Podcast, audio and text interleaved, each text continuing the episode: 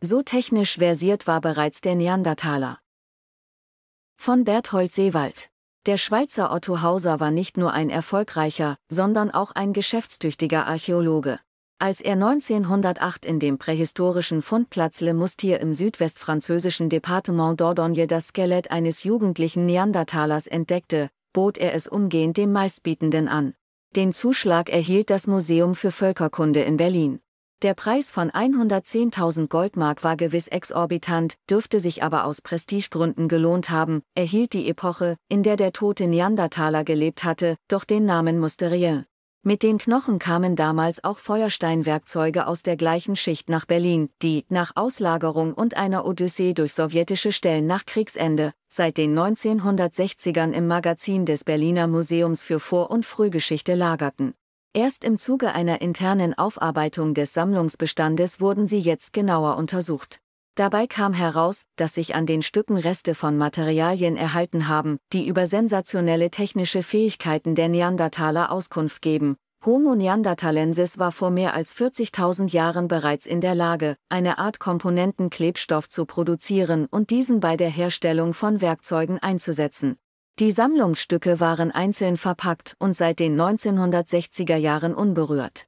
Dadurch waren die anhaftenden Reste organischer Stoffe sehr gut erhalten, berichtet die Prähistorikerin Eva Dudkiewicz vom Berliner Museum, die zusammen mit ihrem Kollegen Patrick Schmidt von der Universität Tübingen die Studie geleitet hat, deren Ergebnisse in der Fachzeitschrift Science Advances veröffentlicht wurden.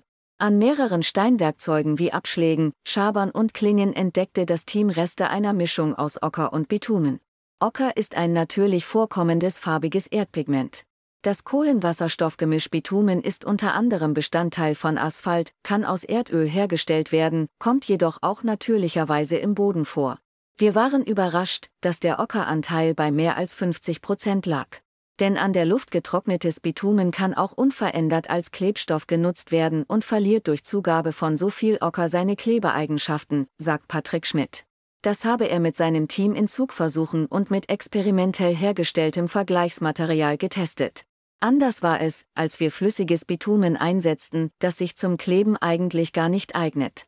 Fügt man 55% Ocker hinzu, erhält man eine formbare Masse, erklärt der Spezialist für ältere Urgeschichte und Quartärökologie in einer Mitteilung des Museums. Die sei nur gerade so klebrig, dass ein Steinwerkzeug darin stecken bleibt, die Hände aber sauber bleiben, das Richtige also für einen Griff. Eine mikroskopische Untersuchung der Gebrauchsspuren in Zusammenarbeit mit der New York University ergab, dass die Klebstoffe an den Geräten aus Le Moustier so verwendet worden sind.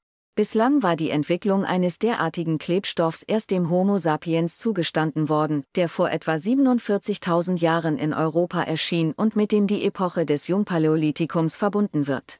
Dass bereits sein älterer Vetter zu solchen Innovationen in der Lage war, passt zu den kulturellen Fertigkeiten des Neandertalers. Im Gegensatz zu seinem Vorgänger, dem Homo erectus, konnte er ein breites Spektrum an Steinwerkzeugen herstellen. Dabei verwendete er die sogenannte Levallois-Technik, bei der der Kernstein zunächst aufwendig präpariert wurde, bevor er mit einem einzelnen gezielten Schlag gewonnen wurde. Mit dieser Technik rationalisierte der Neandertaler den Einsatz des gesuchten Rohstoffs Stein und erzielte zugleich eine Verfeinerung der hergestellten Werkzeuge, schreibt der Archäologe Hermann Patzinger.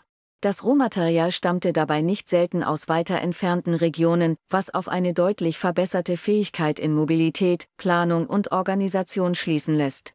Das gilt auch für die Rohstoffe des Klebers, denn Ocker und Bitumen von Le Moustier mussten aus weit voneinander entfernten Orten zusammengetragen werden.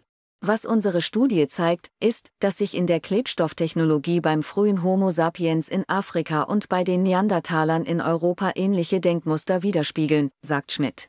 Damit wird einmal mehr deutlich, dass die alte Vorstellung vom tumben Neandertaler nicht mehr zu halten ist.